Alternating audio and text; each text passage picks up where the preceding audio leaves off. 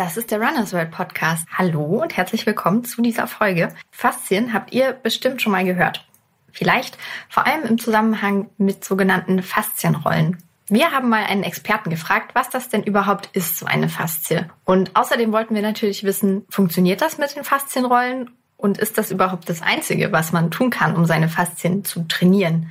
Ich kann schon mal so viel verraten. Mich hat einiges tatsächlich ziemlich überrascht. Was ich außerdem verraten kann, ist, dass wir heute auch wieder ein kleines Gewinnspiel haben für euch im Podcast. Das heißt, dranbleiben lohnt sich also. Am Ende des Podcasts erfahrt ihr, wie ihr mitmachen könnt. Der Runners World Podcast ist heute unterwegs, hier zu Gast in München, bei Dr. Robert Schleib in der Praxis. Sie sind, das darf man, glaube ich, schon so sagen, eine Koryphäe auf dem Gebiet der Faszien. Darum soll es also heute gehen, um Faszien. Und vielleicht fangen wir einmal mit der ganz banalen Frage an, was denn Faszien eigentlich sind. Ja, wenn man es ganz kurz macht, ist es das, was man bisher als Bindegewebe bezeichnet hat. Also das sind einerseits die faszialen Muskelhüllen, das kennt jeder beim Stückchen Fleisch, so eine milchige, aber straffe Haut drumherum. Äh, diese straffe Haut, die befindet sich unter der Haut und im Unterhautbindegewebe, dem Fettgewebe, gibt es so eine Hülle, die den ganzen Körper umfasst. Und die ist an einer Stelle besonders dick weil dort dieser Taucheranzug besonders dick belastet wird und das ist die mhm. Plantarfaszie. Das ist also nicht ein Einzelstück, sondern das ist dieser den ganzen Körper mhm. als teilweise milchige, dann ist es nur so ungefähr 0,5 Millimeter dünn.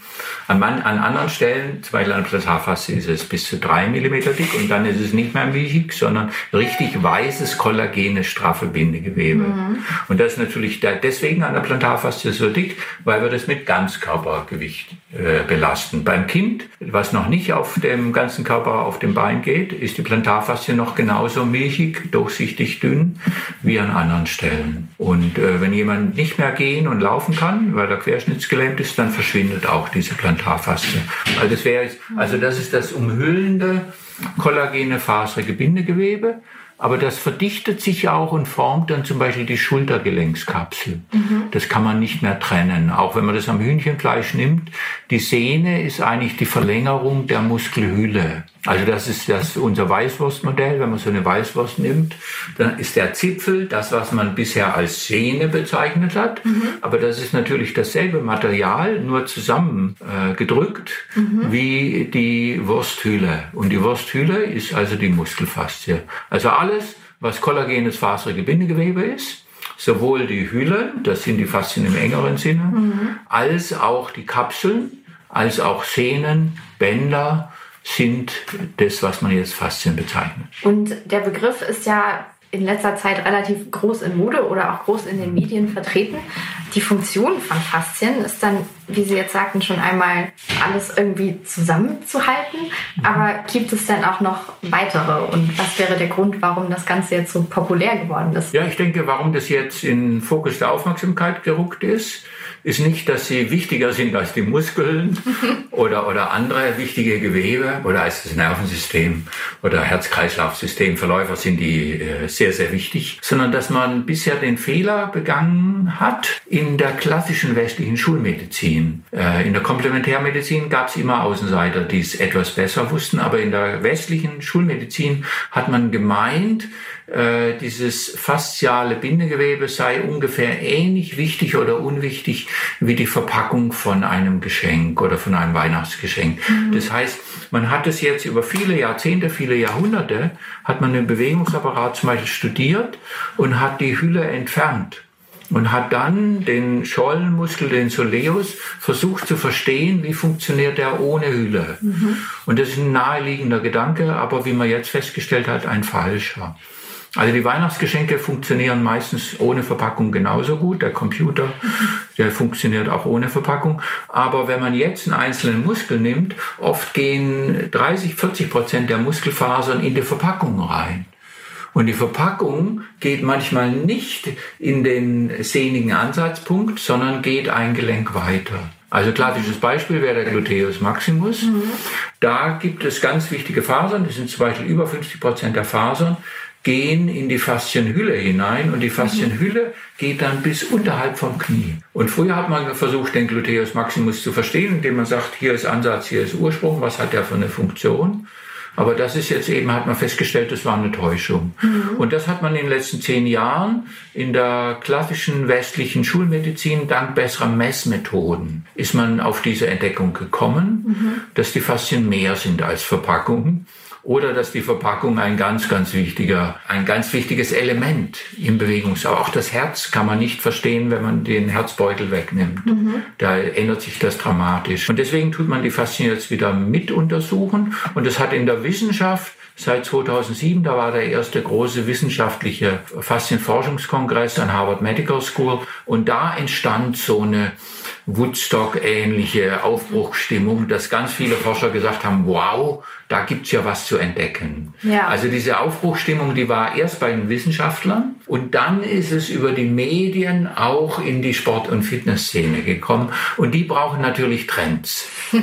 und die tun dann zum Teil so, wie wenn Faszientraining wichtiger sei als Herz-Kreislauf-Training oder als Muskeltraining und das ist Blödsinn. Okay. Es ist ein wichtiges Element, mhm. was man bisher unterschätzt hat. Und es ist hochspannend zu gucken, welchen Stellenwert hat es. Jetzt gibt es ja viel verbreitet die sogenannten Faszienrollen. Kann man damit tatsächlich dieses Bindegewebe in einer Art trainieren? Oder sagen Sie, nee, das ist eigentlich nur Trend und stimmt, stimmt gar nicht? Ein Trend ist es auf jeden Fall. Der, vor allen Dingen, es ist ein Trend, der nicht von Amerika kommt im Wesentlichen. Die Rollen gab es ja schon immer. Die hießen früher Pilates-Rollen oder Feldenkreis-Rollen. Äh, aber dadurch, dass die jetzt in dieser kurzen handlichen Länge auf den Markt gekommen sind, und äh, dass man die im Deutschen nicht unter dem Originalbegriff attraktiv verkaufen kann. Foam Rolling ist der internationale Begriff, mhm. aber mit einer Schaumrolle oder mit einer Hartschaumrolle kann ich nicht sehr viel Profit machen. Deswegen hat man das, weil damals nach dem 2007-Kongress hier in Deutschland dank der ersten Quarks Co. Fernsehsendung, die eine rekordhafte Einschaltquote hatte, als Ranga Yogeshwar damals über die neuen Erkenntnisse in der Faszienforschung berichtet hat. Ja. Und das hat hier in der Presse so eine Aufbruchstimmung ausgelöst, wo ganz viele andere Fernsehsender dann auch das Thema ausgenutzt haben, ausgelutscht haben, kann man sagen. Und jeder was mit Faszien zu tun haben wollte, ja. weil das einfach so einen nachvollziehbaren Neugiereffekt hatte. Ja. Und äh, dann hat man hier in Deutschland begonnen, dieses Foam Rolling als Faszienrollen zu bezeichnen. Da sollte man aber ein Fragezeichen dahinter machen, ja. weil die Rollen setzen ja immer auf der Haut oder auf der Unterwäsche oder auf der Kleidung auf. Und da ist die Frage, was, welches der Gewebe drunter wird, wird, wie beeinflusst. Also man hätte auch sagen können, das ist eine Hautrolle oder eine Fettgeweberolle oder eine Muskelrolle oder eine Durchblutungsanregungsrolle. Also warum nimmt man gerade das fasziale Gewebe? Und das ist schon ein, ein deutscher Trend, diese Rollen als Faszienrollen. Es gibt aber für die kurze Zeit, wie lang es des Foam Rollings, so heißt es also in der Wissenschaft, ja. äh, wie lang es das jetzt als sportlichen Trend gibt, gibt es erstaunlich viele Studien. Die reichen natürlich hinten und vorne noch nicht. Mhm. Aber ich zum Beispiel als Rolfing äh, Practitioner bin neidisch, dass die jetzt in so kurzer Zeit schon so viele, es sind 30, 40, 50 Studien. Was genau heißt Rolfing? Rolfing ist eine Art Osteopathie-ähnliche Bindegewebsmassage. Das habe ich 30 Jahre lang betrieben, bevor ich dann in die Grundlagenwissenschaft einstieg. Okay. Das, äh, das muss man nicht wissen. Also als Bindegewebsmasseur zum mhm. Beispiel. Oder über die Bindegewebsmassage gibt es viel weniger Studien. Ja. Also über die deutsche Bindegewebsmassage, wie die, die Physiotherapeuten gelernt haben, gibt es viel weniger Studien als über das Foam Rolling. Das heißt, es ist schon mal beachtlich. Ja. Es reicht trotzdem nicht und für verglichen mit pharmazeutischen Studien oder auch verglichen mit der Akupunktur ist es zu wenig. Mhm. Aber diese 40, 50 Studien, die da sind, die lassen schon erste Erkenntnisse äh, zu. Und äh, eine Erkenntnis ist, dass Foam Rolling die Beweglichkeit zumindest kurzfristig fördert. Also Range of Motion, wie weit ich mein gestrecktes Bein äh, beugen kann vom Hüftgelenk ja. her äh, ob ich irgendwann mal doch als Jogger die Zehenspitzen berühren kann, ohne das Knie damit zu beugen, äh, ob ich wieder im Schneidersitz auf den Boden komme. Ja. Diese Fragen, das wird durch das Foam Rolling zumindest kurzfristig Langfristige Studien gibt es noch nicht, okay. aber zumindest kurzfristig äh, gibt es da beachtliche Besserungen. Das heißt, man kann jetzt sagen, Trend hin oder her, es mhm. ist aber auf jeden Fall nicht schädlich, sondern die Tendenz geht eher dahin, dass es auch was bringt. Äh, überwiegend ja. Äh, es gibt nichts Gutes, was nicht irgendjemand auch schafft, äh, so zu übertreiben, dass es schädlich ist. Ja. Also das gilt fürs Laufen, das gilt fürs Wandern, das gilt für Nordic Walken, das gilt sogar fürs Wassertrinken. Mhm. Also ich glaube, die meisten würden zustimmen. Ja. Also wenn man einen langen Lauf macht, sollte man etwas mehr trinken, als man intuitiv am, am Schreibtisch machen würde. Ja. Aber das haben viele Läufer übertrieben und jedes Jahr sterben ja ein paar Leute in Deutschland, weil sie zu viel des guten Wassers trinken. Mhm. Und das gibt's auch beim Foam Rolling. Das heißt aber nicht, dass Foam Rolling schlecht ist. Die Frage ist nur, wie viele Leute, das nimmt man pro 1000 Anwenderstunden, übertreiben das Foam Rolling an einzelnen Körperbereichen für ihren Körper so stark, dass es bereits schon schädlich wird. Und da gibt es also, ich habe jetzt äh, zwei Fälle, wo Leute sich Rippen gebrochen haben. Das passiert beim Sport auch sehr häufig. Mhm. Die Frage ist, wie häufig das passiert. Mhm. Also und da sollte jetzt äh, beim Foam Rolling die wichtigste Indikation ist, wer Venenschwäche wissentlich hat, ja. der sollte die Anwendung am Unterbein mit seinem Phlebologen besprechen. Das ist das Wichtigste. Mhm weil es äh, durchaus äh, plausibel ist, dass es früher oder später dokumentierte Fälle gibt. Die haben wir noch nicht gefunden, aber wir suchen danach. Ich habe ein paar Fälle gefunden, wo es andere Schäden gegeben hat, mhm. zum Beispiel diese Rippenbrüche mhm. oder alte Narben, die wieder sich gelöst haben. Also das gibt es. Grundsätzlich kann man aber sagen, das deuten ja diese Beweglichkeitsförderungsstudien an, bei der Mehrheit der Anwender hat es positive Auswirkungen. Mhm. Und die eine positive Auswirkung, die in den Studien belegt ist, ist Beweglichkeitsförderung. Mhm. Die zweite positive Auswirkung ist, dass der Muskelkater nach intensivem Sport schneller wieder weggeht. Mhm. Das sind die zwei Auswirkungen. Äh, kluge Leute, inklusive mir, nicht, dass ich ein kluger Mensch bin, aber dass ich das für einen plausiblen Gedanken gehalten habe, haben befürchtet, dass man kurz vor einem Sport, der Schnellkraft braucht, dass wenn man dann auf die Rolle geht, dass das ähnlich negativ sein kann wie eine statische Dehnung. Das weiß man also. Jemand, der mhm. äh, sprintet, jemand, der Hochsprung macht, der sollte nicht drei Minuten vor dem Wettbewerb eine statische Dehnung machen, weil dann die Sprunghöhe abnimmt. Mhm. Vorübergehend. Und das hätte ich auch befürchtet bei der Rolle. Das hat sich aber in den Studien nicht gezeigt. Das heißt, die sportliche Leistung bei Sportarten, die Schnellkraft brauchen, also Sprinten zum Beispiel, wird nicht schlechter, aber sie wird auch nicht besser. Also das ist jetzt mal so mein, meine Schlussfolgerung aus diesen 30, 40, 50 Einzelstudien. Ja. Es gibt jetzt sogar schon drei Systematic Reviews. Das ist auf der evidenzbasierten Wissenschaftsebene mehr wert als eine Einzelstudie, dass man also nach klaren, transparenten Regeln die bisherigen Studien auswertet und das so macht, dass jemand, der mit denselben Regeln das auswertet, dass der zum selben Ergebnis kommen muss. Also dass man da nicht äh, bei den Studien, die einem nicht so liegen, das Haar in der Suppe findet und bei den Studien, wo man selber beteiligt war, ist man viel großzügiger in der Kritik. Das geht nicht. Mhm. Also deswegen ist es eine höhere Stufe, es nennt sich Systematic Review, dass man nach klaren, objektiven, transparenten Regeln die bisherigen Studien auswertet. Und da gibt es jetzt bisher drei solcher Systematic Review und inzwischen gibt es seit einem halben Jahr auch schon eine Metastudie. Das ist so das höchste Niveau an Evidenzbasierung, mhm. wo jemand alle Systematic Reviews und auch diese Metastudie ist zu diesen drei Resultaten gekommen, die ich gerade zusammengefasst habe. Also mehr Beweglichkeitsförderung, mhm. aber nur kurzzeitig, langzeitig wissen wir es nicht. Schnellere Muskelkater, äh, Entfernung und sportliche Leistung nicht schlechter, aber auch nicht besser. Mhm. Okay, das war jetzt schon mal eine gute Zusammenfassung zu den sogenannten Faszienrollen. Gibt es denn aber noch andere Möglichkeiten, die Faszien oder eben das Bindegewebe zu trainieren? Ja, das höre ich sehr gern, weil hier im deutschen Sprachgebrauch verstehen manche unter Faszientraining nur noch diese Rollen. Ja. Also ich muss einmal sagen, ich habe die Rollen völlig unterschätzt, weil ich habe das so ja. als so ein Zusatzgimmick gesehen in einem vernünftigen Faszientraining, mhm. dass die sich dermaßen erfolgreich hier verbreitet haben, äh, war auch ein Denkfehler meiner einerseits und das hat mit dem Prinzip der Selbstwirksamkeit zu tun. Dass es ganz wichtig ist, ob der Anwender sich als Täter oder als Opfer fühlt. Und äh, das zum Thema bei, beim Thema Rückenschmerz, da kenne ich die Forschung sehr, sehr gut. Der höchste Prädiktor ist, ob sich jemand in seinem Leben, speziell im Arbeitsplatz, als Opfer fühlt oder dass er sagt, ich kann mich da verwirklichen. Okay.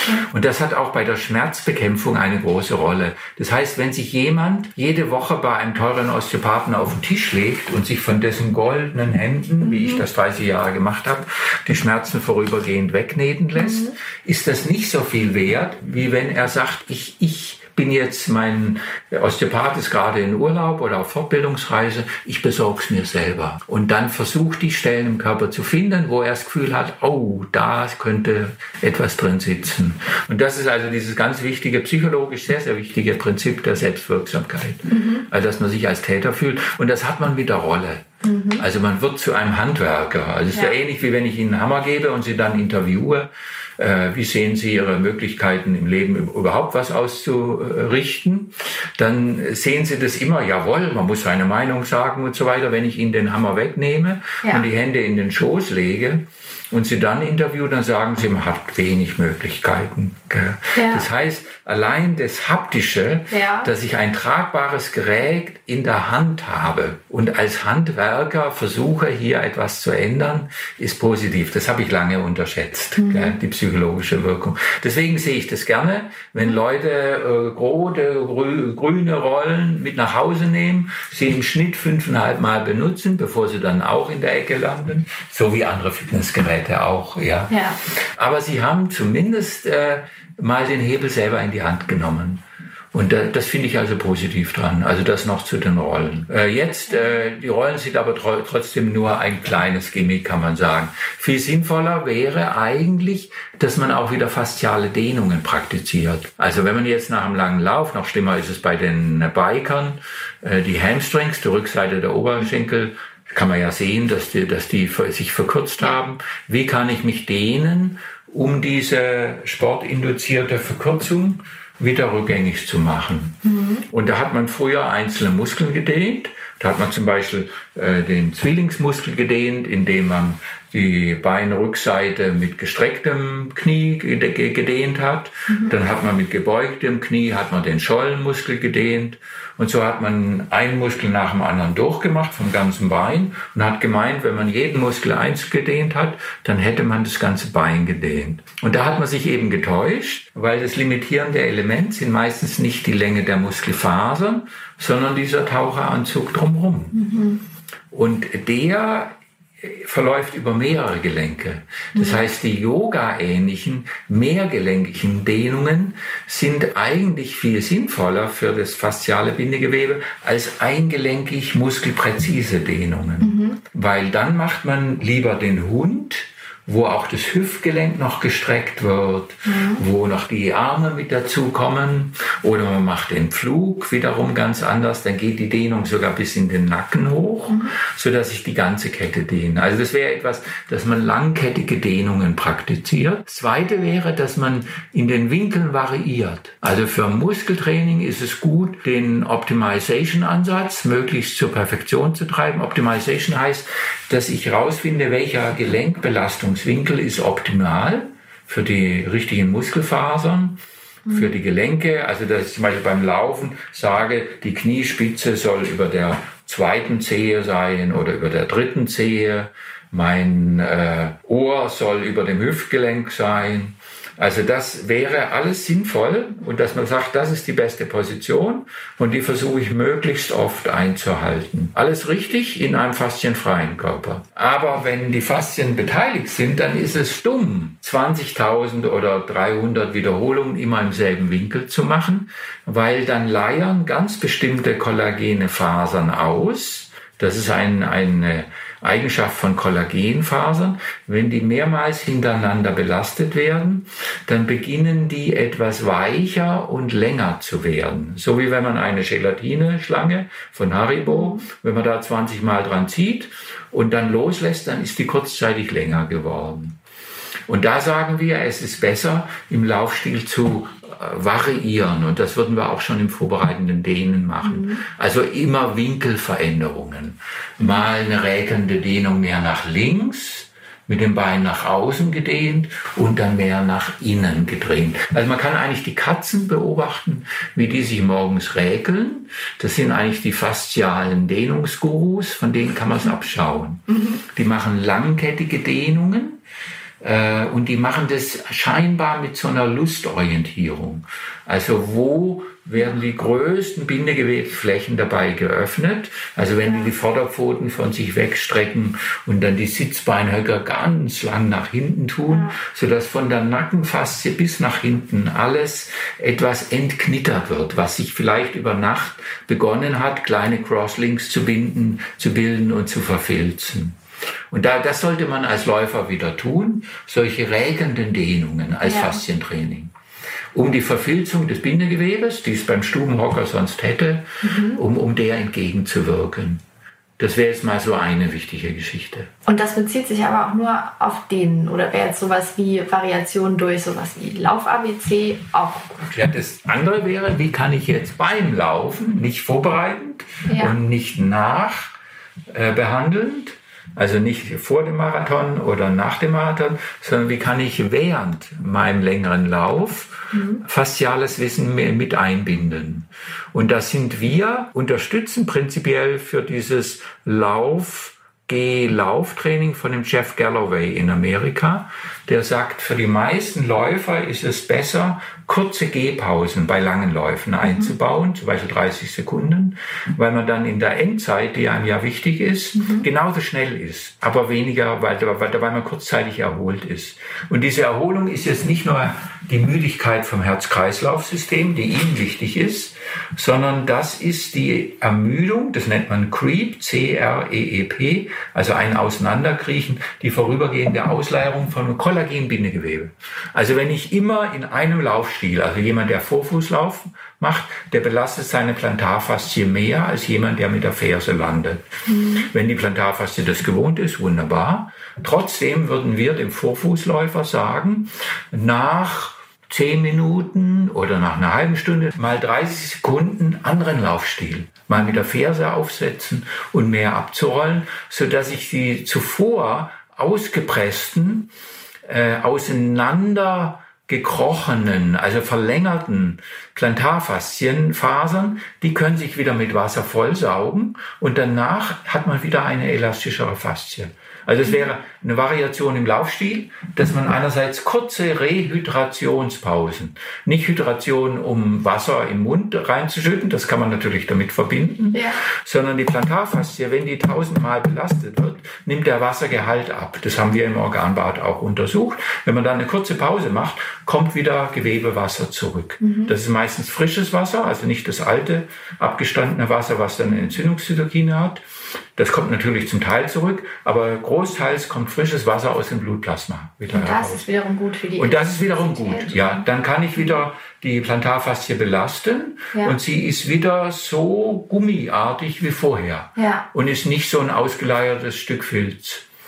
Und das ist also ganz spannend, das nennen wir Rehydration, dass man also kurze Pausen praktiziert, mhm. anstatt in einem Tempo von A bis äh, Z durchzulaufen. Das wäre eines. Das andere wäre eben Richtungsvariation. Dass man mal kurzzeitig, die meisten Läufer machen kurze Schritte, weil es viel ökonomischer ist, dass man mal kurzzeitig lange Schritte macht. Weil dann ganz andere Strukturen im Hüftgelenk belastet werden und die zuvor intensiv belasteten Kollagenfasern, die können sich wieder mit Wasser vollsaugen und sind dann wieder so elastisch im Sinne von Federkapazität wie zuvor. Das andere wäre, dass man nicht direkt vor dem Lauf, sondern in den Wochen, Monaten vorher, dass man wieder Hüpfgymnastik macht. Das machen ja viele Läufer, aber die Frage, wozu? Mhm. Das hat man bei Turnvater Jahren viel gemacht, Rückwärthopsen und so weiter. Das ist natürlich für die Koordination gut, aber für die Koordination gibt es mittlerweile bessere Hüpfspiele. Also da gibt es wunderbare Trainings, auch im Functional Training. Ja. Äh, dann hat man gemeint, das Hüpfen ist gut für Herz-Kreislauf-Koordination, ist es, aber da gibt es besseres Trainings. Und dann hat man gemeint, es sei gut für die Muskeln, aber auch da gibt's besseres Training um Fast-Twitch-Fasern oder Slow-Twitch-Fasern. Insofern hat man diese elastisch federnden Bewegungen, Klappmesserübungen, so wie bei Tonvater Jan, schwingendes Bein und so weiter, hat man eigentlich ein bisschen ausgemottet, mhm. weil man sagte, das, das, das ist eigentlich sehr verletzungsanfällig. Also da verletzt mhm. sich einer von 30, einer von 50, bei jungen Männern mehr. Und das ist eigentlich, das will man als Trainer nicht haben. Mhm. Und deswegen hat man das im Gesundheitssport in den letzten zwei, drei Jahrzehnten mehr und mehr ausgemottet, diese schnell federnden Übungen und hat die mit anderem ersetzt. Und jetzt kommen die wieder zurück, weil man kapiert hat, was so ein Vater ja nicht wusste, das ist ein Training nicht für die rotfarbigen Muskelfasern, sondern für die weißfarbigen Kollagenfasern. Die werden da trainiert. Also die, äh, da gibt's eine wunderbare Studie von Österreich. Da haben die die Architektur, nee, haben sie nicht direkt, aber indirekt, äh, wurde gezeigt, dass die Rückfederungskapazität in der Achillessehne und der Patellarsehne bei Läufern besser ist als bei Stubenhocker mhm. und, und als bei Wassersportlern, bei Wasserpolo-Playern. Und sie ist genauso gut wie bei Skiabfahrtsläufer, weil die auch diese schnell federnden Belastungen mhm. haben. Das heißt doch federnde Belastungen. Das heißt, die Rückfederung passiert in einer Fünftelsekunde. Äh, da trainiert man die Rückfederung vom Kollagen und das geht damit einher, dass die Achillessehne eine stärkere Wellung im Mikroskop zeigt. Mhm. Im Alter nimmt die Wellung normalerweise beim Stubenhocker ab. Wenn ich jetzt aber regelmäßig laufen gehe, dann bildet sich innerhalb von Monaten, nicht innerhalb von drei Tagen, bildet sich eine stärkere Wellung. Und wenn ich an einer gewellten Achillessehne ziehe, dann federt die hochelastisch wie bei einem Känguru zurück. Mhm. Also das war auch die neue Entdeckung, dass man bei den Kängurus hat man gemeint, die hätten besonders viele Fast-Twitch-Fasern, weil die haben ja nicht sehr dicke Beine, können ja. aber wahnsinnig schnell, also weit springen. Hat man aber nicht äh, die Fasern gefunden, die man erwartet hat. Ich hätte das auch erwartet, dass die also ganz viele hochexplosive Fasern haben. Nee, die haben dasselbe gemischt wie ein Koalabär. Die Erklärung, warum die, Achille, äh, die Kängurus so wahnsinnig elastische Sprünge machen können, liegt in der Sehne. Mhm. Weil die Sehne eine hohe elastische Rückfederung, also wie rostfreier Stahl. Rostfreier Stahl kann 90 Prozent der Bewegungsenergie aufgeben und in Bruchteilsekunden wieder zurückgeben. Mhm. Und das hat man beim Känguru entdeckt, dann hat man es bei den Antilopen entdeckt und dann bei Homo sapiens. Unsere Achillessehne hat eine rostfreie Stahlfeder ähnliche, also über 90-prozentige äh, kinetische Speicherkapazität und das geht mit dieser Wellung einher. Mhm. Wenn wir aber als Stubenhocker oder im Rollstuhl oder noch schlimmer mit Gips im Bein sitzen, dann geht diese Wellung verloren. Mhm. Wie kann ich die Wellung wieder erzeugen? Nicht durch Schwimmen, äh, auch nicht durch Krafttraining in, in optimaler Weise, sondern durch hüpfende Bewegungen. Also sollte man sich auch als Läufer gerne mal ja. Springseil nehmen ja. und damit ja. ein bisschen ja, und dann macht man eben hüpfende Bewegung. Ja. Da würden wir aber sagen, das hat auch Turnvater ja nicht gewusst, nicht jeden Tag, ja. sondern Montag, Mittwoch, Freitag. Also immer einen Tag Pause ja. dazwischen. Und das ist nicht für den Kreislauf, sondern auch nicht für die Muskelfaser, für die Kollagensynthese. Und das ist ein neues Thema. Ja. Also wenn ich die Achillessehne, die erneuert sich ganz, ganz langsam. Also beim Erwachsenen sind das uralte Fasern, die da drin sind. Mhm. Wenn ich also will, dass diese spröde alte Sehne wieder mit hochelastischen Kollagenfasern äh, äh, ersetzt wird, dann wäre es sinnvoll, dass ich Montag, Mittwoch, Freitag ein, äh, ein, ein Federtraining mache. Also und da wäre eben wichtig, nicht zehn Minuten zu hüpfen, sondern da gibt es eine finnische Studie, wo die immer nur zehn Sekunden gehüpft sind. Ach so, okay. Eine Minute Pause und wieder zehn Sekunden. Das ist ja schnell gemacht. Ja, und das geht schnell und das würden wir empfehlen. Ja. Ja. Okay, und da wird viel geforscht jetzt, ja. auch in der Hoffnung, äh, die bei Läufern sehr häufigen kollagenen Überlastungsschäden, das sind die allerhäufigsten Laufüberlastungsschäden. Also egal, ob es das äh, IT-Band-Syndrom ist, das Läuferknie, mhm. ob es Achillodinien sind. Wenn man da genau schaut mit dem Mikroskop, wo sind denn die Gewebe, die überlastet sind, ist das immer das fasziale Bindegewebe, mhm. was bei dem Training zuvor nicht richtig mit seiner Erneuerungsrate berücksichtigt wurde. Oder beim Compartment-Syndrom. Das ist ja relativ häufig, wenn jemand eine Pause hatte, mhm. aus Grippe oder muss seine Doktorarbeit machen oder sonst was.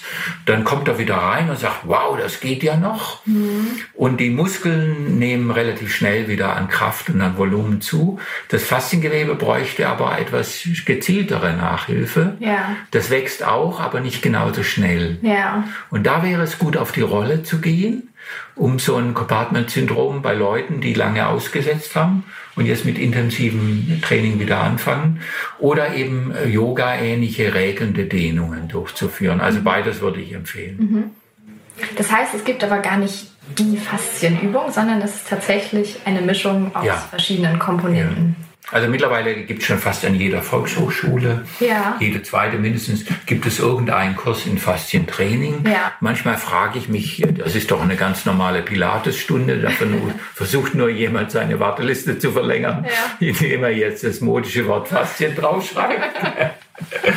aber sehr häufig, also wenn Faszien drauf steht, dann hat man eine, keine Garantie, aber eine hohe Wahrscheinlichkeit, dass dann mehr gelenkige Bewegungen mit drin sind, dass das extensive Bewegungen sind, also wo der Körper, der gerne beim Stubenhocker so eingemottet verkürzt, dass das verlängernde Bewegungen sind, dass die mit drin sind. Äh, und dass man versucht, die Rollen und langkettige Dehnungen mit einzubauen. Wenn es besonders gut drin wäre, dann wäre auch das dritte äh, Element von einem sinnvollen Faszientraining wäre mit drin, nämlich auch diese elastischen, hüpfenden, federnden Bewegungen. Mhm. Und das vierte Element, da hat man auch eine hohe Chance, das ist mit drin. Faszien sind unser wichtigstes Sinnesorgan für Körperwahrnehmung, hat man früher nicht gewusst. Mhm. Äh, und also wir haben sechsmal mehr Rezeptoren in den Faszien, in den umhüllenden Faszien, als in den Muskelspindeln, die man früher für so wichtig genommen hat. Die sind nach wie vor wichtig, aber für Körperwahrnehmung sind die Faszien eben besonders reichhaltig und vermutlich auch besonders wichtig. Ja. Deswegen ein sinnvolles Faszientraining sollte immer auch mit einer Wahrnehmungsschulung einhergehen. Mhm. Also, dass man regelnde Bewegung mit geschlossenen Augen macht, dass man versucht, möglichst wackelfrei in Zeitlupe eine Einzelbewegung zu machen. Also das, was man achtsamkeitsbasierte ja. Bewegungstherapien auch ja. nennt. Und das verträgt sich ja wunderbar dann auch noch mit vielen Yoga-Arten. Ja, das stimmt. Ja. Oder mit, mit spielerischen Kinderspielen. Ein Purzelbaum ist eine wunderbare fasziale Übung. Also wenn ich versuche, das ohne Plumps wieder, das mache ich bei Erwachsenen. Also in meiner häufigen Praxis, wenn da so ein 50-jähriger Akademiker reinkommt, dann gucke ich den an und bei der dritten Stunde frage ich ihn, wann haben Sie den letzten Purzelbaum gemacht? Und dann sollte man den Augen, den Gesichtsausdruck studieren. Herrlich, ja. Mhm. Meinen Sie das ernst, Herr Dr. Schleib? Ja. ich hätte jetzt auch mit Angst und Entsetzen. Genau. Sage ich, nein, das müssen wir hier nicht machen, aber wir können ja mal mit der Hocke beginnen. Ja. Genau. ja. Ja. Und das ist natürlich hervorragend, also dass man guckt, also wenn ich jetzt in die Gebetshaltung, in die Päckchenhaltung gehe, das ist für die Hamstrings keine gute Dehnung, aber für die Lumbalfaszie ist das, also für die oberste Schicht der mhm. Lumbalfaszie, ist das eine herrliche, entknitternde, potenziell entfilzende Dehnungsübung. Mhm. Und dann könnte man sagen, können Sie sich das vorstellen, das zwei, dreimal die Woche zu machen. Gibt es denn irgendwelche Methoden oder Anzeichen, die man so an sich selbst feststellen kann, äh, um zu merken, ah, so ein bisschen Faszientraining würde mir ganz gut tun? Oder ist das grundsätzlich so? Ja, das ist eine super Frage. Wir wollen natürlich früher oder später eine Faszien-App entwickeln und als Milliardäre uns auf eine private Insel zurückziehen. ist aber noch nicht entstanden. Äh, ich denke, besser als auf diese App zu warten, mit der man dann zum Beispiel über einen Accelerometer am Laufstil merkt, äh, hat das Ausleiern der Faszien jetzt schon begonnen.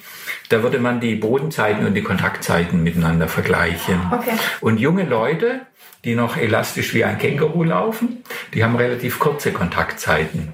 Wenn die dann aber äh, zu lange gelaufen sind, ohne die von uns empfohlenen äh, Laufpausen, dann wird dieser äh, Hartgummiball-ähnliche Laufstil wird immer teigiger. Mhm. Das heißt, wupp, wupp, wupp, und vorher wupp, wupp, wupp, wupp. Ja, und dann würde die App einem sagen, wie wäre es jetzt mit einer äh, Gehpause von 30 mhm. Sekunden oder mit einem rückwärts äh, oder sonst was. Und dann kann man danach schauen, hat, hat die Pause von der Länge gereicht, damit danach eine deutlich kürzere Kontaktpause wieder da ist. Ja. Dass die Achillessehne wieder ihre ursprüngliche elastische Rückfederungskapazität erworben hat. Aber ohne App geht es genauso gut, dass ich einfach schaue, wie jugendlich äh, fühle ich mich beim Laufen. Also immer wenn ich mich älter fühle, denke, oh je, oh je, ja, dann könnte es äh, nicht nur an der Neurologie liegen, dass ich jetzt dann irgendwelche Gedanken, äh, die mich eher an äh, beschäftigen, äh, äh, sondern es könnte daran liegen, dass ich im Laufstil, dass das fasziale Bindegewebe nicht optimal belastet war, dass man eine kurze Gehpause oder eine Rückfederung einmacht. Also das wäre etwas. Mhm. Also das kann man auch Leuten gucken beim Seilspringen, äh, nicht zu sagen kurze Kontaktzeiten, sondern Versuch äh, wie ein junger Mensch zu springen, so dass du dich jugendlich dabei fühlst. Also die subjektiv empfundene Jugendlichkeit ist ein sehr guter Gradmesser dafür, dass man einen Laufstil praktiziert oder auch bei anderen Bewegungen, bei denen die kollagene elastische Rückfederung optimal ausgenutzt wird. Mhm. Also das kann man da schon mal empfehlen. Und ansonsten eben das, was ich vorhin schon betont habe, dass man sowohl in der Vorbereitung als auch beim Laufen versucht, die Richtungen und die Stile spielerisch zu variieren. Mhm. Das wären so mal so ein paar grundlegende Empfehlungen. Mhm. Wo geht das noch hin mit den Faszien? Bleibt der Trend so, wie er jetzt ist? Oder mit welchen Erkenntnissen? Ähm, ich, ich, hatte vor einem halben Jahr die Befürchtung, dass das eine Eintagsfliege ist. Da hatte ich mich auch sehr über die Fitnessszene geärgert weil die Fitnessszene ist nicht an Tiefgründigkeit und nicht an Nachhaltigkeit und auch nicht an Komplexität interessiert. Mhm. Das äh, ist anders bei uns Wissenschaftlern. Also da muss alles mega geil sein und äh, jetzt machen wir nur noch alles das und alles andere ist schlecht. Wobei dann ja immer mit, damit geworben wird, in der Wissenschaft hat sich gezeigt. Ja, aber da die, ja die, schon, die, die Fitnessszene bedient sich an der ja. Wissenschaft wie ein Laie sich an der Salatbar bedient. Er holt sich das für ihn passende. Eine mhm. richtige Wahrheitssuche mhm. ist da nicht dahinter. Mhm. Also Wissenschaft, die wirklich eine Suche nach Erkenntnis ist und nicht, wie kann ich schnell mal eine Studie machen, um, um etwas zu beweisen, was ich meine schon vorher zu wissen. Das ist etwas ganz anderes. Mhm. Also und äh, das ist natürlich schon ein Trend. Das liegt aber auch dran, dass ein Fitnesstrainer, der muss einen der muss ein Dopaminproduzent sein, der muss Begeisterung erwecken. Anders kriegst du die Leute im Novemberwetter nicht raus. Also wenn du dem sagst, den meisten Menschen nützt es, aber es gibt auch Leute, denen das nichts nützt, da setzt du dich erstmal hin. aber wenn der sagt, komm mit mir raus danach und das ist ganz geil und ich verspreche dir und so weiter, ja. dann gehe ich mit dem raus. Also das heißt, für die Motivation ist es sinnvoll, dass diese Fitnesstrainer äh, nicht in Grau, sondern immer nur in Schwarz und Weiß und mit Übertreibungen. Alles ist mega geil und hundertprozentig und 180-prozentig. Aber da hat ein Wissenschaftler natürlich seine Schwierigkeiten damit. Und die, die brauchen auch immer kurze Trends, die sie dann auslutschen. Mhm. Und da hatte ich befürchtet, dass sich irgendwann mal niemand mehr für die Faszien interessiert, weil die Fitnessszene nach spätestens zwei Jahren ein neues Thema braucht müssen sie einfach, damit sie sagen können, ganz neu. Und das kann ich jetzt in der Tat sehen. In der Fitnessszene ist das Thema nicht mehr so heiß. Ja. Also die Leute, die Trendsetter sind, die, die gähnen bei dem Wort Faszien. Also die wollen mal ein neues Thema haben. Mhm. Ist aber auch positiv, weil jetzt Gesellschaftsinstitutionen auf uns zukommen, die nicht an schnelllebigen Trends interessiert sind. Die waren früher überhaupt nicht da also Rentenversicherungsanstalten, mhm. Bayerischer Orthopädenverband, Betriebsgesundheit, Genossenschaft Gaststättengewerbe haben viel zu viel Rückenschmerzen. Die mhm. wollen jetzt eine deutschlandweite äh, Studie machen, mhm. wie man mit einem gezielten Faszientraining eventuell viele von den häufigen Rückenschmerzen verringern kann. Mhm. Und die sagen gleich, Herr Schleib, uns eilt es nicht. Wir sind nicht an Trends interessiert. Wir haben das Thema als berechtigt erkannt. Wir haben das jetzt eine Weile verfolgt. Wir haben mitbekommen, das ist ein wichtiges Thema. Und wir wollen uns jetzt in den nächsten zehn Jahren auf solide, nachhaltige Weise der Erforschung von Faszientraining mit der Auswirkung auf Rückenschmerzen zuwenden. Mhm. Und das sehe ich sehr gerne. Mhm. Und die klopfen jetzt jede Woche bei uns an. Also solche Institutionen, die eher äh, langsam arbeiten ja. und an nachhaltigen, aber reflektierten ja. äh, äh, Untersuchungen interessiert sind. Und das, also da wird man noch sehr viel hören. Aber es wird nicht das Flotteste vom Flottesten sein. Also wo du deine Freundinnen beschämen kannst, was, du machst noch Muskeltraining, ich mache schon Faszientraining, hast du noch nie was davon gehört? Du Landpomeranze, du? also diesen, diesen, diesen Style wird das Faszientraining äh, verlieren, dass ja. es das Neueste vom Neuesten ist. Aber dass es genauso selbstverständlich dazugehört, wie Ernährung heute dazugehört, wie jetzt ja. der Schlaf auch mit dazugehört, wie ja. im Sport zum Beispiel gibt es kein Profi-Sportbetreuungsteam mehr, was nicht mindestens einen beruflich gut ausgebildeten Psychologen im Team hat. Mhm.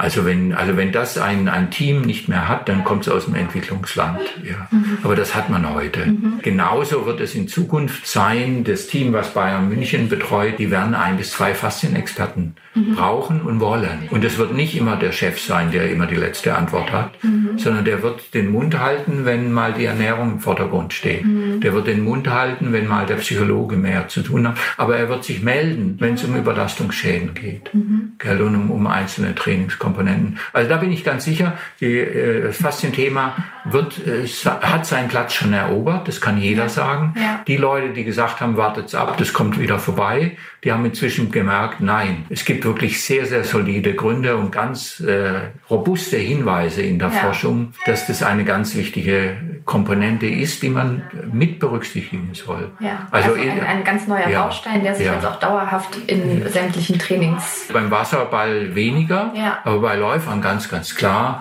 Äh, ich konnte den Thomas Röhler mit, mit, mit beraten. Beim Speerwurf zum Beispiel ist das ganz, ganz wichtig. Mhm. Da durfte ich meinen Ultraschallkopf äh, auf die Faszienhülle von seinem großen Brustmuskel mhm. rechts und links halten. Und rechts ist die drei Millimeter dick. Und so eine schöne Faszie habe ich auch noch an der Fußsohle noch nie gesehen.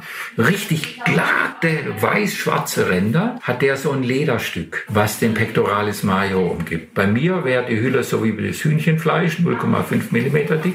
Bei ihm rechts, aber nicht links, mhm. hat der eine Lederschwarte. Und das ist keine Lederschwarte, das ist eine Hartgummihaut. Die Leder, also, also die wie Hartgummi 100 Kilogramm speichern kann und in einer Bruchteilsekunde, so wie das Kängurubein, zurückfedern kann. Und der trainiert jetzt nicht nur Muskelfasern, die braucht er nach wie vor, und nicht nur seine Birne, also die Koordination, die braucht also die zentralnervöse Koordination, ja. die braucht er ganz sicher, also der jongliert ja. und macht alles andere. Aber er macht auch gezieltes kollagenes Fasertraining. Ja, und da ist die Frage, wie man das macht. Und daran forschen Sie weiter? Ja, ja das macht auch großen Spaß. Mhm. Das ist ein Forschungsschwerpunkt. Schwerpunkt, ja. Also ein äh, Schwerpunkt von unserer Ulmer Gruppe. Ja. Wir verlagern uns gerade in diesen Wochen, sind wir umgezogen zur TU München, zur Technischen Universität München. Und da sehen wir eigentlich äh, ich habe es zum Teil mit einem weinenden Auge, weil ich da jetzt über zehn Jahre sehr erfolgreich in Ulm mhm. unsere Forschungsgruppe aufgebaut habe. Aber an der TU haben wir noch mehr technische Möglichkeiten. Und das ist jetzt so ein Schwerpunkt bei uns geworden. Wie können wir die Assessment Tools also, dass wir noch bessere Forschungsmethoden entwickeln, mhm. also den Ultraschall noch weiterentwickeln. Dann haben wir so Steifigkeitsmessinstrumente, mhm. wo man nicht invasiv, nur durchs Aufsetzen mhm. von einem, zum Beispiel ein Gerät ist dieser Indentometer, den wir äh, entwickelt haben. Damit simuliert man das, was der Dr. Müller-Wohlfahrt mit seinen Fingern macht dass er ins Gewebe reindrückt und dann loslässt und misst, wie schnell federt das zurück ob das Bindegewebe eine teigige Konsistenz hat oder eine gummiähnliche. Mhm. Und das, äh, das macht er oft minutenlang mit geschlossenen Augen. Das eher nach einer äh, ähm, Verletzung tastet, wie stark ist das fasziale Bindegewebe betroffen. Mhm. Und dann kann er eben dem Trainer sagen, den Spieler kriegst du in den nächsten sechs Wochen nicht, mhm. weil das kollagene Bindegewebe braucht länger zum Heilen. Mhm. Und dafür wollen wir nicht dem Miller Wohlfahrt seine Hände abschneiden und mhm. irgendwo ausstopfen, sondern da haben wir jetzt ein Gerät entwickelt. Mhm. Also was auch so eine äh, Palp Palpation, also so eine Eindrückbewegung und dann loslassen und gucken, wie, wie verändert sich der Widerstand. Beim ersten Millimeter Finger eindrücken, beim zweiten Millimeter Tiefe und, und wie federt das Gewebe zurück. Also da haben wir großen Spaß, so dass wir das in Zukunft dann auch an Laufläden, äh, also dass man da nicht nur eine Laufanalyse von der Kinematik macht oder, oder von der Kraftmessplatte, mhm. sondern dass man auch guckt, wie steif und wie elastisch federnd ist dein Bindegewebe und welchen Laufstil würden wir dann dafür empfehlen. Ja. Und dann macht jemand sein Lauftraining und nach frühestens drei Monaten würden wir den dann nochmal nachuntersuchen ja. und gucken, ist das Bindegewebe elastischer im Sinne von Speicherkapazität ja. geworden. Und das macht großen Spaß. Das klingt auch sehr spannend. Da bin ich sehr, sehr gespannt, was da noch passiert. Gibt es denn auch irgendwelche Gründe, kein Faszientraining zu machen?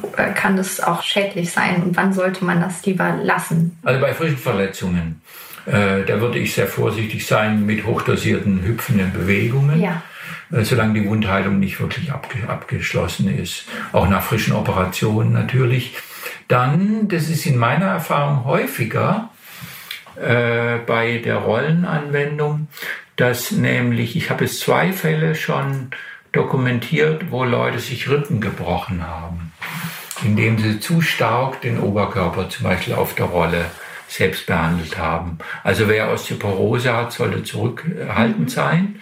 Äh, prinzipiell würde ich nicht sagen, Faszienrollenanwendung nur mit ärztlicher Anweisung. Das ist natürlich besser, aber das mhm. wäre so ähnlich wie wenn man sagt, mein Kind darf nicht Skifahren, ohne einen Skilehrer gleich bei der ersten Stunde dabei zu haben oder Nordic Walken, ja, okay. weil es gibt ein bis zwei Überletzungsschäden pro 1000 Anwenderstunden beim Nordic Walken, dass Leute die Handgelenke falsch belasten. Trotzdem würde jeder vernünftige Mensch sagen, probier es erstmal ohne Trainer aus die Chance, ja. dass du dich verletzt, ist relativ gering. Ja. Und wenn du zu Hause auf der Couch stattdessen mit der Ausrede, dass man was falsch machen kann, bleibst, das ist auf jeden Fall schädlich. Gell? Und so sehe ich das mit der Rolle auch. Ich sehe das Nutzen äh, Schadenverhältnis ungefähr so wie beim Yoga oder beim Nordic Walken. Mhm. Also es sind zwei Fälle pro 1000 Anwenderstunden vermutlich. Also auch beim Yoga, Yoga wurde ja in letzter Zeit dokumentiert, mhm. dass es gar nicht so selten sind, dass Leute sich äh, überfordern dabei. Mhm. Aber grundsätzlich für die überwältigende Mehrheit ist es besser, Yoga zu machen, als auf der Couch zu sitzen. Ja, ja. Und das gilt also auch für die Rollen. Und da gibt es eine wichtige Ausnahme dazu. Leute, die Venenschwäche in den Beinen haben, ja. die sollten sich die Behandlung des Unterbeins mit dem Phlebologen besprechen. Mhm. Also ob sie das dann immer im Lymphsinne praktizieren, mhm. da gibt es Hinweise, dass es in Einzelfällen besser sein kann, muss aber nicht. Mhm. Ob sie die ganz ausmachen oder ob sie nur eine weiche Rolle benutzen. Mhm. Aber in allen anderen Fällen würde ich sagen, so wie Nordic Walken, so wie Yoga, so wie Tanzen gehen, raus an die frische Luft, ausprobieren. Und wenn du dann Spaß hast, dann lass es dir von einem Profi zeigen. Mhm. Gut, das dann also auf jeden Fall beachten mhm. im Falle des Falles. Ähm, vielleicht fassen wir aber am Schluss nochmal zusammen, vor allem mhm. für uns Läufer, was können wir tun für unsere ja. Faszien? Regelnde Dehnungen, so wie eine Katze am frühen Morgen, dass man nicht einzelne isolierte Muskeln dehnt, so wie wir das früher als Läufer gelernt haben. Also an der Ampel, dass man ein Bein wo auflegt und dann die Oberschenkelrückseite gedehnt und das getrennt macht von der Wadenrückseite oder von der Rückenseite, sondern dass man langkettige Dehnungen auch gelegentlich praktiziert. Dann vorbereitend elastische Federungen, also Hopserläufe wieder einbaut aber die eben nicht täglich, sondern nur maximal dreimal die Woche. Das ist neu die Erkenntnis wegen der Kollagensynthese, aber dann auch nur wenige Sekunden oder ein, zwei Minuten, also je nach Läuferkondition. Das wäre also ganz wichtig. Und für die meisten Leute gerne auf die Rolle gelegentlich, aber nicht zu viel erwarten. Es macht eine kurzzeitige Beweglichkeitssteigerung.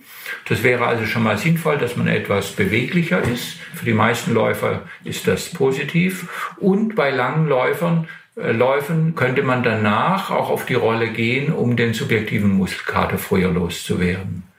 Und letzte wäre noch beim Laufen mehr Variation, also gelegentlich auch mal den Laufstil zu verändern und kleine Gehpausen äh, einzulegen, damit das fasziale Bindegewebe wieder seine elastische Federkapazität erwirbt. Äh, es gibt ja unterschiedliche Laufschulen. Es gibt das G-Running in Amerika und bei uns die Pose-Methode. Äh, die betonen, man sollte auf dem Vorderfuß laufen oder barfuß ähnlich laufen. Ja. Und welche äh, Schu äh, Schuhe sollte man tragen? Das ist ja immer eine heiße Diskussion. Ja, ja, ja, total. Ja, ja, ja. ja. da hat ja auch jeder Läufer eine andere Da hat jeder eine andere Philosophie. Ja. Und da können wir einigermaßen einen Beitrag dazu leisten, ja.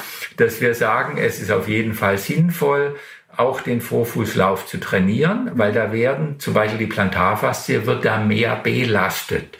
Für die Kollagensynthese, wenn man es nicht übertreibt, ist das natürlich besser, damit die Plantarfaszie dann eine bessere, stärkere Kollagensynthese in den nächsten Monaten hat. Aber um Überlastungsschäden zu vermeiden, wäre es sinnvoll, dann gelegentlich auch einen Fersenlauf zu, mhm. zu also selbst wenn ich eine halbe Stunde lang Vorfußlauf gemacht habe, dann hat es einen starken Belastungs-, also Trainingseffekt auf die Wadenmuskeln, die mit der Plantarflexion zu tun haben. Ja. Ähm, aber das, wenn man das übertreibt, ist es natürlich dann ein Überlastungsschaden. Das ja. heißt, im Training auf jeden Fall auch Vorfußlauf mit reintun. Ja. Zur, über, über, zur Vermeidung von Überlastungsschäden, also bei einem langen Lauf, wären wir dafür mehr Abwechslung. Mhm. Das heißt, auch wenn man ein habitueller Vorfußläufer ist, zwischendrin kurze Pausen, wo man Rückfußlauf mhm. praktiziert. Oder dass man von kleinen Schritten auf lange Schritte zum Beispiel abwechselt. Mhm. Also das wäre auch so eine Modifizierung. Prinzipiell äh, achten wir drauf, das ist dann also ein bisschen ähnlich wie bei dem G-Running und bei dem Post-Running, dass man, äh, das hat man früher in den Kampfkünsten Ninja-Training genannt, dass man versucht, möglichst lautlos, geschmeidig zu gehen. Und das hört man auf dem Waldboden nicht so, mhm. sondern wenn man in einer Turnhalle läuft, barfuß, dann kann ich hören, welches von meinen Beinen macht ein stampfenderes Geräusch. Ja. Und wie kann ich das Aufsetzen so variieren, damit es genauso leichtfüßig klingt wie mein unverletztes gutes Bein. Das heißt, es ist gut, auf unterschiedlichen Unterlagen zu laufen. Manchmal ist eine harte Unterlage für die Koordination sogar besser. Und dann versuche ich einen Laufstil zu finden, wo ich möglichst lautlos, gazellenhaft laufe, mhm. weil ich dann diese fasziale Rückfederung am meisten nutze. Also dass bereits schon der Vorderfuß dämpft, bevor ja. die Achillessehne hinten dämpft, bevor die Hamstrings. Da habe ich eine viel längere Kette. Ja. Das ist gelenkschonender, aber faszienbelastender. Ja. Und das genauso sollte man es einsetzen. Also wenn ich Faszien schonen will, dann nicht die ganze Zeit für Vorfußlauf. Mhm. Wenn ich Gelenke schonen will und Faszien trainieren will, muss man sich dafür entscheiden, was mache ich heute. Mhm. Äh, dann wäre es gut, überwiegend Vorfußlauf zu machen. Also das wäre so unser kollagene Beitrag dazu. Mhm. Aber es gibt natürlich auch andere Perspektiven, die genauso berechtigt sind, mhm. nämlich Ausdauerkapazität, äh, Muskeltraining und so weiter. Sie laufen auch, glaube ich, selbst, ne? Ja, da versuche ich abzuwechseln auch. Sie, ja. Also, und, äh, also Laufen ist, ist ja auch super für die Psyche, muss man wirklich sagen. Ja, ja ich bin Barfußläufer. Aha. Das heißt, ich laufe jetzt, heute war es 0,5 minus. Ja. Da habe ich zum ersten Mal wieder die richtigen Schuhe angezogen. Ansonsten trage ich so ganz dünne ja. äh, Schüchen. Ja die ich praktisch wie so eine Socke in der Hand halte. Ja. Und wenn dann mal doch ein Boden kommt oder ich hier wieder das Geschäftshaus betrete, dann ziehe ich mir die anständigerweise an. Oder wenn so ein Kies kommt, wo es keinen Spaß macht. Aber ich habe das über zehn Jahre mir antrainiert mit dem Barfußlaufen. Mhm. Also das, also wer Barfußlaufen äh, oder barfuß ähnliches Laufen betreiben will. Ich kenne den Dan Lieberman sehr gut persönlich. Mhm. Ich, ich finde seine Forschungen genial gut der so bei uns als Barfußprofessor bekannt wurde, äh, der sollte auf jeden Fall äh, moderater steigern, als er das intuitiv machen würde. Mhm. Also da, äh, es gibt ja immer wieder so Trends in der Laufkultur. Alle zehn Jahre versuchen sie es wieder mit Barfußlaufen. Ja. Und da wird das Goldene vom Ei versprochen. Und dann plötzlich geht das Pendel wieder zurück, weil sich herausstellt, ein Großteil der Läufer überholt, erholt sich richtig massive Überlastungsschäden. Ja. Das heißt nicht, dass das falsch ist, aber das Zurück zur Natur muss man viel langsamer machen. Ja. Weil das Kollagen einfach eine langsamere Erneuerungsrate hat als die mhm. Muskelfasern. Also das, deswegen für mich, ich, ich mag das Barfußlaufen, aber es jemand anders empf zu empfehlen, da muss man sehr zurückhaltend sein. Machen Sie das dann auch hier auf Asphaltboden? Ich mache das auf Asphalt auch, okay. ja. Da denkt man immer als Laie, Barfußlaufen am Sand, im, im Wald sei gesund, ja. aber aus, auf Asphalt nicht. Da ist ein Denkfehler drin. Äh, will ich schon mit, mit den Schuhen oder nicht? Und wenn ja, welche Gewebe? Und man meint ja als Anfänger, wenn ich gepufferte Schuhe habe, dass dann die Stoßbelastung im Hüft- und Kniegelenk geringer sei, als wenn ich Schuhe habe, die keine Sohle haben. Mhm. Das Gegenteil ist der Fall wenn man nicht einen Roboterhüpfen hat, sondern einen lebenden Menschen, weil da hat man gemessen, je, also je dicker die Pufferung ist, umso stampfiger landet man. Mhm. Weil Wieder diese, der psychologische Effekt. Der, ja, das ja. hat auch mit der Koordination zu tun. Okay. Ja. Und Leute mit dünnen Sohlen, die ist die Stoßbelastung im Kniegelenk und Hüftgelenk geringer. Aber die Zerrbelastung in der Plantarfaszie ist größer, mhm. auch in den Wadenmuskeln. Mhm. Ja, also von daher sollte man es einbeziehen. Und jetzt ist die Frage, was will ich auf Beton? Wenn ich die Stoßbelastung in den Knien verringern will, dann müsste ich die Schuhe ausziehen auf Beton. Mhm. Weil da ist ja die Stoßbelastung am größten. Aber den meisten Leuten geht es nicht darum herum, die Stoßbelastung in den Gelenken zu reduzieren, weil wir haben eigentlich zu wenig davon als Stubenhocker und gegen Osteoporose sind hochdosierte Belastungen eigentlich sinnvoll sondern denen geht es eigentlich eher um Muskelfasern und Kollagenfasern. Und da kann man dann sagen, äh, wann, und da ist es eigentlich ähnlich auf dem, auf dem äh, Asphalt äh, barfuß zu laufen wie auf dem Waldboden. Okay. Die, es, es sind nur kürzere Kontaktzeiten, die man da hat. Also beides ist sinnvoll, mhm. sicher für die Variation. Ja. Sowohl mit Schuhen als auch ohne ist der Waldboden viel besser. Und auf dem Beton ist es genauso schlecht mit Schuhen wie, wie barfuß für die Variation. Mhm. Also dass die immer dieselben Fasern belastet werden, was ja negativ ist, und dass man unterschiedliche Fasern belastet. Ja. Also das würde dafür sprechen. Und ansonsten für die Koordination ist manchmal der Asphalt aus den Gründen, die ich vorhin beschrieben habe, sehr, sehr sinnvoll, weil ich dann über das Ohr, da brauche ich keine App mehr, die mir mit, mitzeigt, wie elastisch federnd ja. ist mein Laufstil. Ja. Ist der stampfend oder ist der elastisch jugendlich federnd? Und das kriegt man auf dem Asphalt besser mit als auf dem Gras. Also am besten beides. Spannend. Auch da wieder Variation. Eben, ja. Mhm. Ja, ja. Also man kann sich eigentlich bei Tänzern auch inspirieren, wie die sich warm machen. Und die machen Ausfallschritte. Ja. Also ich, ich empfehle auch jedem Läufer, mal rückwärts ein paar Schritte zu rennen. Ja. Ja, oder, oder so Kreiselschritte, mhm. da, da, verstaucht man sich natürlich ähnlicher. Mhm. Aber wenn ich es nie probiert habe und dann mal äh, auf der Piste oder sonst wo einen Ausfallschritt mache, verletze ich mich häufiger, als ja. wenn ich mich im Training schon 30 Mal im letzten Monat fast oder mikro verletzt hätte, ja. weil dann sind meine Reflexe besser. Ja. Und wenn ich auf irgendeinem unebenen Boden im Ausfallschritt leicht abgeknickt sind und gerade noch mal davon gekommen bin, dann verstärkt der Körper die Kollagenfasern, mhm. die vorher nano, mikro sind nicht verletzt worden, aber sie sind so ein bisschen angezerrt worden. Und dann, wenn man dem Körper Erneuerung hat, dann werden die kräftiger. Mhm. Und wenn ich dann beim nächsten Mal einen Ausfallschritt mache, wo mein Zwillingsbruder sich den Fuß verstaucht, ich verstauche nicht, weil ich habe ihn durch mein Training mhm. schon in der Resilienz, in der Belastbarkeit gefordert. Also von daher würde ich sagen, mehr Variation. Mhm. Ich habe jetzt so ein Bild im Kopf, das Fasziensystem als Dämpfungssystem ja. des Körpers. Ja, als elastisches, also da ist dieses Netz hier wunderbar. also das ist das Tensegrity-Modell, kann man sofort nachschauen auf Wikipedia, YouTube. Ja. Ist in der Architektur ein ganz spannender Renner, dass also die Festkörper, die Knochen hier zum Beispiel, dass sie nicht aufeinander ruhen und reiben und sich belasten, ja. sondern dass die aufgehängt sind in einem ganz körperweit verzweigten breiten Gumminetzwerk. Mhm. Und dann schweben die Knochen hier übereinander. Das funktioniert aber nur, wenn die Faszien ihre gesunde Spannung haben. Mhm. Wenn ich jetzt hier 20.000 Schritte mache, dann leiert mir dieser Gummi, der jetzt am meisten belastet wird, der leiert bei jedem Schritt so einen Millimeter aus mhm. und irgendwann hauen die Knochen hier aufeinander. Dann mache ich meine Gehpause von 30 Sekunden und dann haben die Gummis wieder ihre ursprüngliche elastische Speicherkapazität. Mhm. Sie haben sich wieder mit Wasser vollgesaugt und dann kann ich hier wieder wie ein junges Känguru weiter joggen. Und das wäre also das Ziel, was man dabei hat. diese elastische ganzkörperweite Federung, die man da hat. Das ist ein sehr schönes Bild. Laufen wie ein junges Känguru. Ja, ja, so sollte man sich auch anfühlen.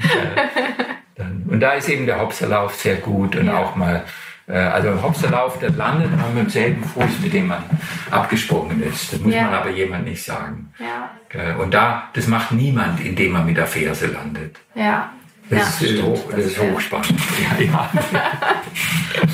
Gut, und da kann man eben auch drauf, äh, also wenn man den Hopserlauf macht und ihn auf dem harten Boden macht, also in der Halle oder auf Asphalt, dass man guckt, möglichst lautlos ja. zu landen. Das macht was. Ach so, interessant.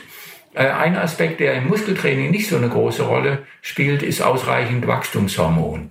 Und das wäre die Rolle des Schlafes. Mhm. Also für die Kollagensynthese kann man noch so viel Faszientraining mit Hopserlauf und mit Ernährung machen und mit Faszienrollen, wenn nicht ein ausreichendes Niveau an Human Growth Hormon, dem Wachstumshormon da ist, kann der Körper kein neues Kollagen äh, produzieren.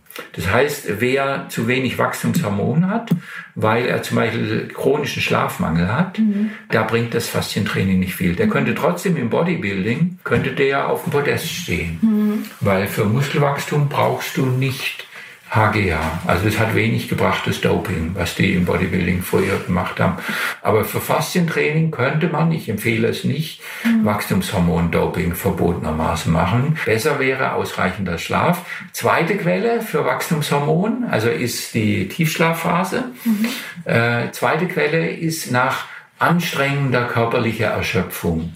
Also, dass man einmal in der Woche so viel Sport macht oder so viel läuft, dass man danach wirklich alle ist. Mhm. Weil dann produziert der Körper nicht nur in der Nacht danach, sondern in den Stunden schon danach, während man am Schreibtisch hängt, produziert er auch dieses ganz wichtige Wachstumshormon. Okay, ja. Also für normalen äh, Läufer würde das heißen, auch äh, Dosierungen von körperlicher, physiologischer Erschöpfung sollte man sich ab und zu im Jahr gönnen, nicht jeden Tag, ja. Mhm. Und auch eine ausreichende Schlafkultur. Mhm. Nicht wegen den Muskeln, sondern wegen dem Kollagenbindegewebe. Mhm.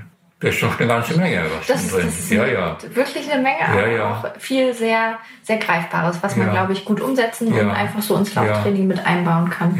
Sehr schön. Dann sage ich ganz herzlichen Dank ja. mal soweit. Ja. Ja. ja, spannendes Thema, da wird sicher noch viel Wir kommen. Jetzt ja, ja. Stundenlang noch. Ja, ja, aber es, es, soll ja Leute anfixen, dafür ist es gut. Ja, ja. Genau. Und hast du schon alles gewusst, was Herr Dr. Schleib erklärt hat? Also ich bin auf jeden Fall nach dem Gespräch schlauer als vorher. Falls du das mit dem Faszien-Rollentraining noch nicht ausprobiert haben solltest, dann haben wir jetzt was für dich. In unserem Podcast-Gewinnspiel gibt es nämlich diesmal zweimal je eine Faszienrolle zu gewinnen. Mitmachen kannst du auf runnersworld.de und zwar genau gesagt unter runnersworld.de slash podcast. Dann wählst du diese Folge aus, das ist Folge Nummer 23. Und unten in dem Artikel findest du dann das Formular zum Mitmachen. Teilnahmeschluss ist der 16. Februar 2020. Dann wünsche ich auf jeden Fall schon mal ganz viel Glück beim Mitmachen und natürlich auch viel Erfolg beim Faszientraining. Vielleicht ja sogar nicht nur mit der Rolle. Und dann ist es auch schon wieder soweit Zeit, um Tschüss zu sagen für heute.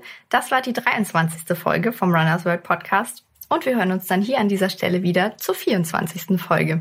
Wenn du die nächste Folge auf keinen Fall verpassen möchtest, dann abonniere uns übrigens gerne. Das geht bei Spotify, bei iTunes bzw. Apple Podcasts und auch auf Audio Now. Natürlich kannst du aber auch gern jederzeit bei runnersworld.de reinschauen.